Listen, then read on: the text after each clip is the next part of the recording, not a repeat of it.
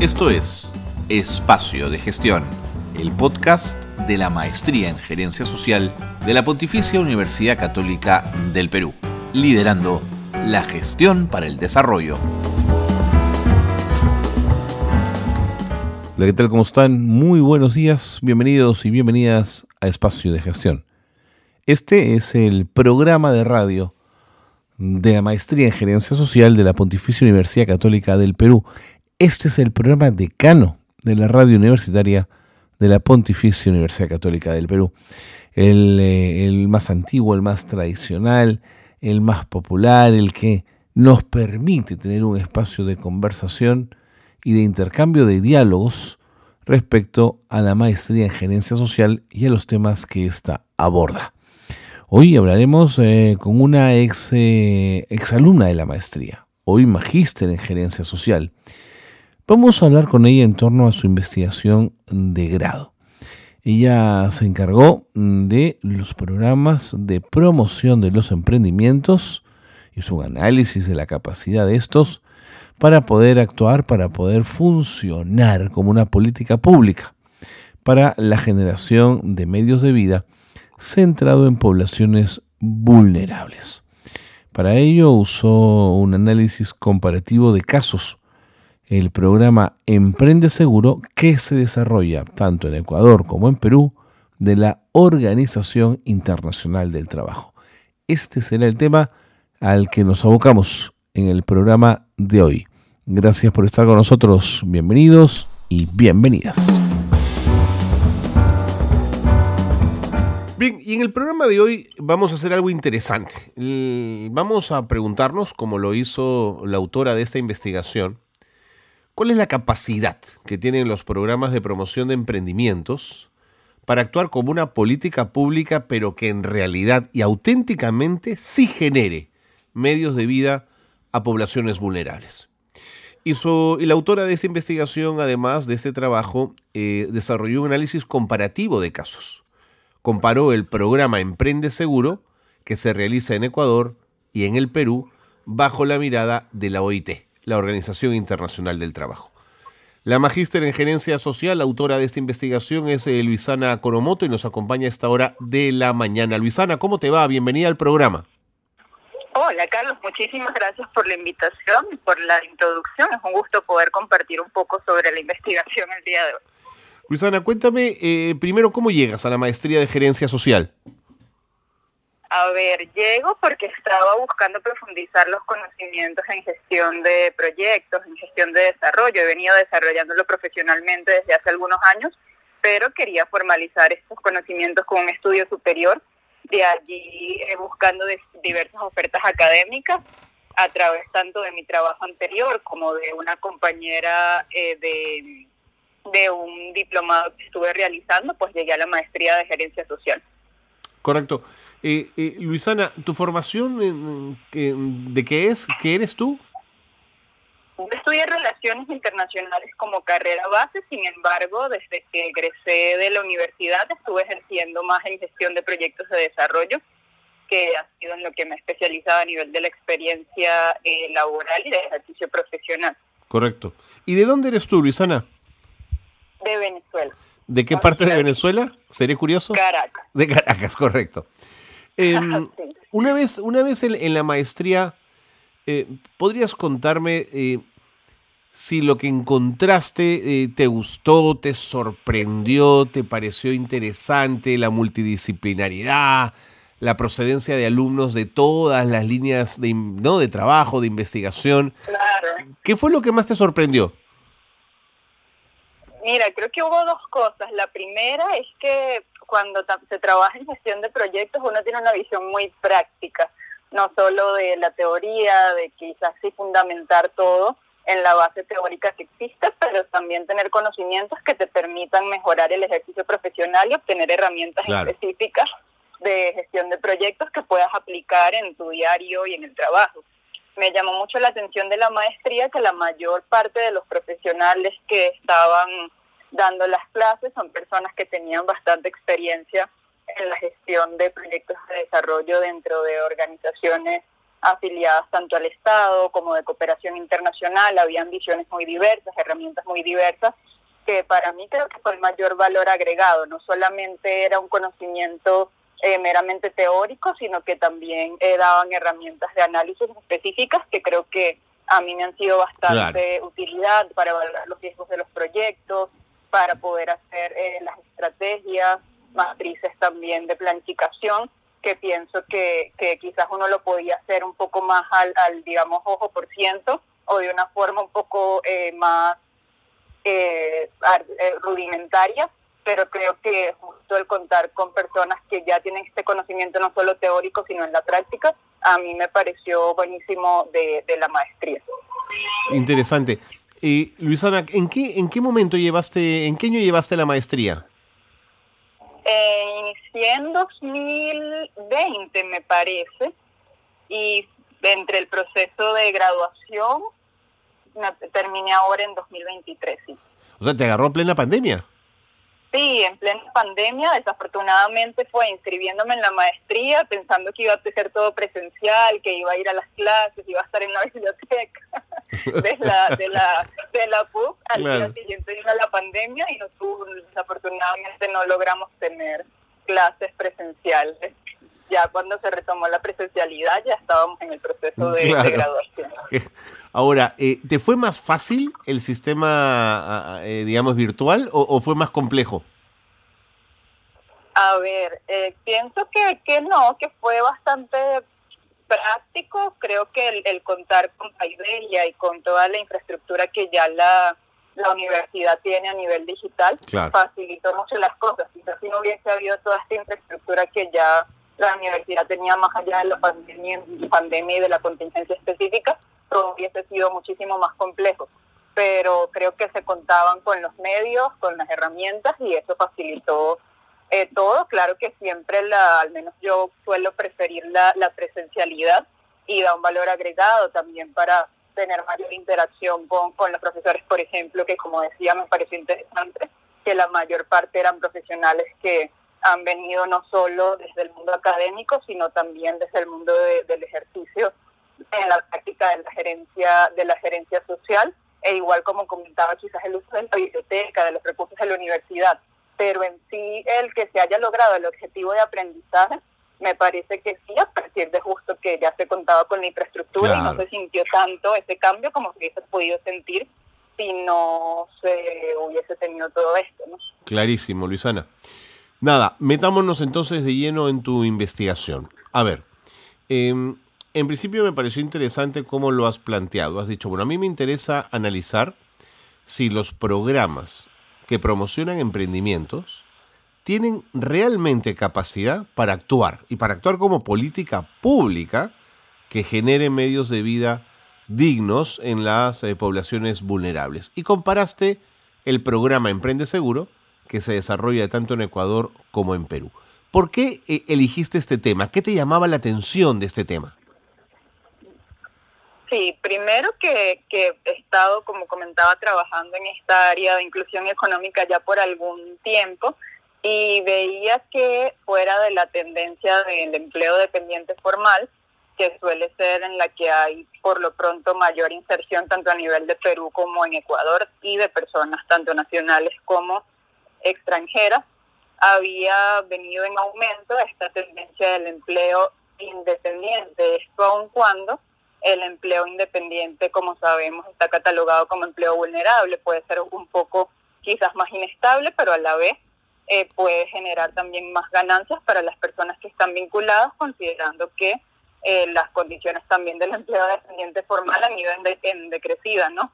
También la cantidad de empleos se ha reducido a partir de la reducción de cantidad de empleos y también de toda esta eh, situación que se da a partir de la pandemia, las pérdidas económicas, etcétera, se han reducido las nóminas de personal, se han reducido los salarios, se ha pasado se ha pasado muchísimo una gran parte del personal a modalidades de trabajo por locación de servicios y esto ha bajado finalmente la calidad del empleo y ha hecho que tenga que surgir o que tengan que eh, eh, ser más creativos para poder las personas para poder generar ingresos eh, dignos y que les permitan también eh, sostener a su grupo familiar sin eh, tener que trabajar sobre horas, que es ahora, desafortunadamente, la situación que, que, está propiciando el, el, déficit o la caída de las condiciones laborales en el empleo dependiente.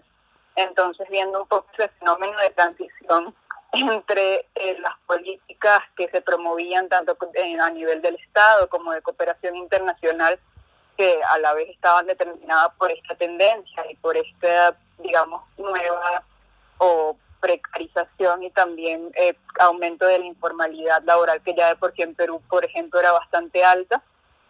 Eh, me llamó la atención poder ver el, el, el, que realmente pasaba luego de que se implementaba la política, de que efectivamente tomamos la decisión de que esta puede ser una alternativa hacia el hacia la, la el poder ofrecer una alternativa distinta al trabajo dependiente formal hacia que las personas puedan también optar por nuevos medios de generación de medios de vida a partir de sus habilidades, a partir del desarrollo de, actividades económicas que pudiesen parecer un poco más propensas a la inestabilidad o incertidumbre justo por desarrollarse de forma independiente, pero que eh, quizás podían resultar una buena política. Entonces la investigación se basa un poco en analizar esto, el si realmente resulta o no resulta esta modalidad de inserción.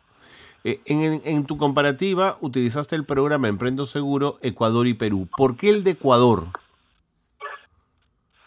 En inicio fue porque vi que, que habían diferencias sustanciales en términos del abordaje, de inclusive la plataforma institucional que se generó eh, a partir de, de la, del un mayor o menor involucramiento de determinadas entidades a nivel nacional y quería ver si todos estos factores que pudieron haber sido diferentes en la implementación del proyecto de Ecuador y Perú eh, realmente hacían una diferencia en el resultado. Creo que eso permitiría ver de forma un poco más clara eh, los factores específicos, valga la redundancia, que estaban incidiendo sobre el éxito del programa a que sí se hubiese hecho bajo un único contexto país, un único contexto normativo y también un único contexto institucional. Y creo que a partir de los hallazgos también fue visible que todos estos factores que pueden parecer, puede, pudiera parecer que solamente se requiere la voluntad de, emprender, no, no priman en el éxito del emprendimiento, pero finalmente lo que determina la investigación es que efectivamente sí, que el contexto político normativo eh, es relevante y lo suficientemente relevante para determinar si sí, un emprendedor en fase temprana que puede estar en la misma, o dos emprendedores en fase temprana que pueden estar exactamente en el mismo rubro de negocios, en la misma situación económica, tienen éxito o no. Entonces fue más que todo por eso, para Entiendo. a través de la comparativa hacer un análisis un poco más completo. Entiendo. Luisana, me voy a ir con las noticias de gerencia social, por favor, no te vayas. Quédate un ratito más conmigo para seguir conversando de los alcances de tu investigación y por supuesto arribar a las conclusiones. ¿De acuerdo? Seguro. Nos vamos a la pausa. Pausa breve. Estamos en Espacio de Gestión, el programa de radio de la Maestría en Gerencia Social de la Pontificia Universidad Católica del Perú. No se vaya. Regresamos en un instante. Esto es Gerencia Social Noticias. El huerto hidropónico es una iniciativa que se encuentra ubicada en Lurín y Ancón y que busca no usar el suelo tradicional para el cultivo de plantas. Este proyecto ha beneficiado a más de 150 menores que han cultivado sus alimentos frescos a bajo costo implementado materiales reciclables en el proceso. Chamba para Todos es un programa social que busca generar empleos temporales en Huánuco para mujeres, madres solteras, adultos mayores y personas con discapacidad. Ellos estarán involucrados en la construcción de 27 escalinatas y 6 losas deportivas con pasto sintético para dicha ciudad. El Ministerio de Salud anunció que la variante Eje 5 de COVID-19 ya se encuentra en nuestro país. Las autoridades han solicitado no bajar la guardia frente a la pandemia y piden a la población aplicarse la dosis de las vacunas contra esta enfermedad. Aquí las noticias de gerencia social que marcan la actualidad. Seguimos en el programa, qué bueno que se han quedado con nosotros porque Luisana Coromoto Morales Liendo es magíster en gerencia social, es, eh, ha obtenido recientemente su grado, presentando un trabajo de investigación eh, que analiza y compara los programas de promoción de emprendimientos para poder evidenciar, para poder demostrar que estos pueden actuar como una política pública que de verdad genere medios de vida mejores, dignos en poblaciones vulnerables. Eh, Luisana, ¿cuál fue la metodología de trabajo? ¿Qué hiciste? ¿Hiciste entrevistas? ¿Hiciste encuestas? ¿Cómo recogiste información? Sí, usé ambas metodologías, tanto entrevistas a actores claves, entre ellos en el caso de Perú al Ministerio de Trabajo, a las personas que participaron dentro de la gestión del proyecto. También eh, entrevisté a la, en el caso de Ecuador, a las cámaras locales de comercio y a las, eh, organizaciones de desarrollo local que participaron dentro de, de la gestión del proyecto y sobre todo que se comprometieron desde la parte pública. En el caso de Perú, una gran participación o un gran soporte del Ministerio de Trabajo. En el caso de Ecuador, estuvo más en las gerencias de desarrollo económico local de las ciudades donde se implementó el proyecto. Eh, ahí también había una gran diferencia. En Ecuador el, proyecto estuvo un poco más descentralizado. En el caso de Perú estuvo centralizado en solamente en Lima. Eh, de ahí, además de estas entrevistas a actores claves a nivel nacional, apliqué encuestas a eh, las participantes del programa. Eso te iba a preguntar, ¿no? Los beneficiarios eran importantes, ¿no? Súper importantes, sí. Súper importantes. Creo que sin esa parte queda una parte de la historia no contada, valga la Claro. Sí, se cuenta la historia a la mitad, pero bueno, lo, lo cierto es que sí, también hice encuestas a los participantes ahí se intentó mantener un equilibrio entre la población eh, nacional que participó en el programa y la población extranjera, pues ambos programas tenían un enfoque de, de mixto de trabajo con poblaciones vulnerables en términos generales, que no era excluyente de la población extranjera, en este caso mayormente refugiada e inmigrante eh, venezolana que había llegado a las ciudades de, de intervención de ambos proyectos. Claro. Luisana, se nos va el tiempo. Em, ¿Cuáles son las conclusiones más importantes de tu análisis? ¿A dónde arribaste al final del camino? Bueno, al final de la investigación llegué a que sí, los programas de emprendimiento efectivamente pueden contribuir a mejorar las condiciones de vida de las poblaciones vulnerables, sin embargo, justamente porque parten desde un umbral bastante bajo a nivel eh, económico, la mayoría por debajo del, del, de los quintiles regulares de, pobreza, eh, lleva un nivel de subsistencia que hay que también tomar medidas adicionales para poder superar, como proponer la especialización por rubro, también un mayor eh, una mayor institucionalización de los programas de microcréditos que les permitan escalar y facilitar el acceso de estas poblaciones.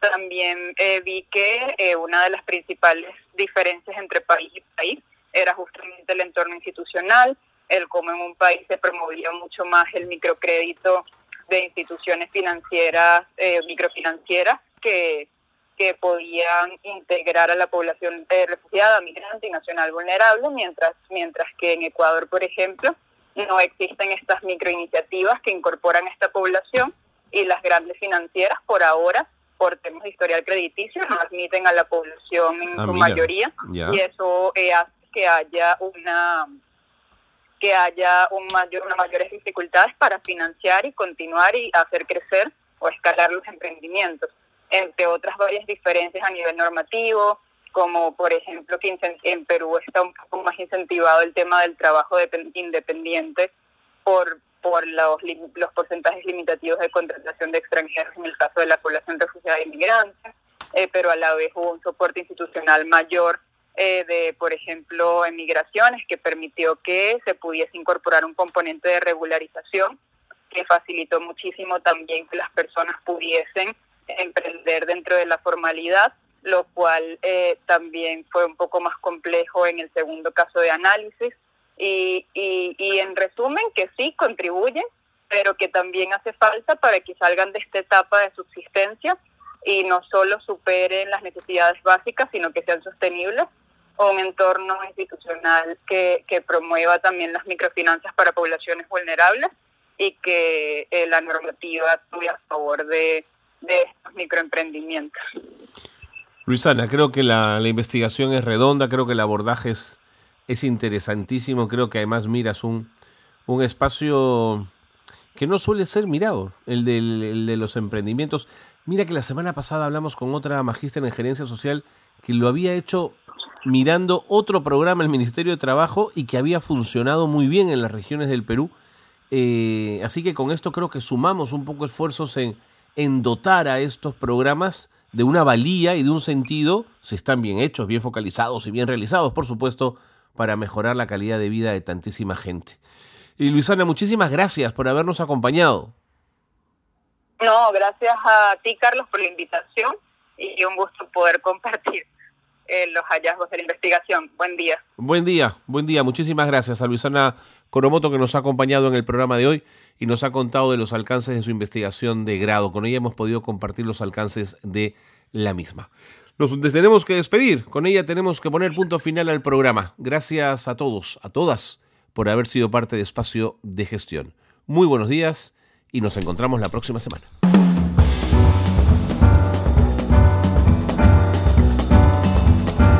Aquí una nueva edición de Espacio de Gestión, la gerencia social liderando la gestión para el desarrollo.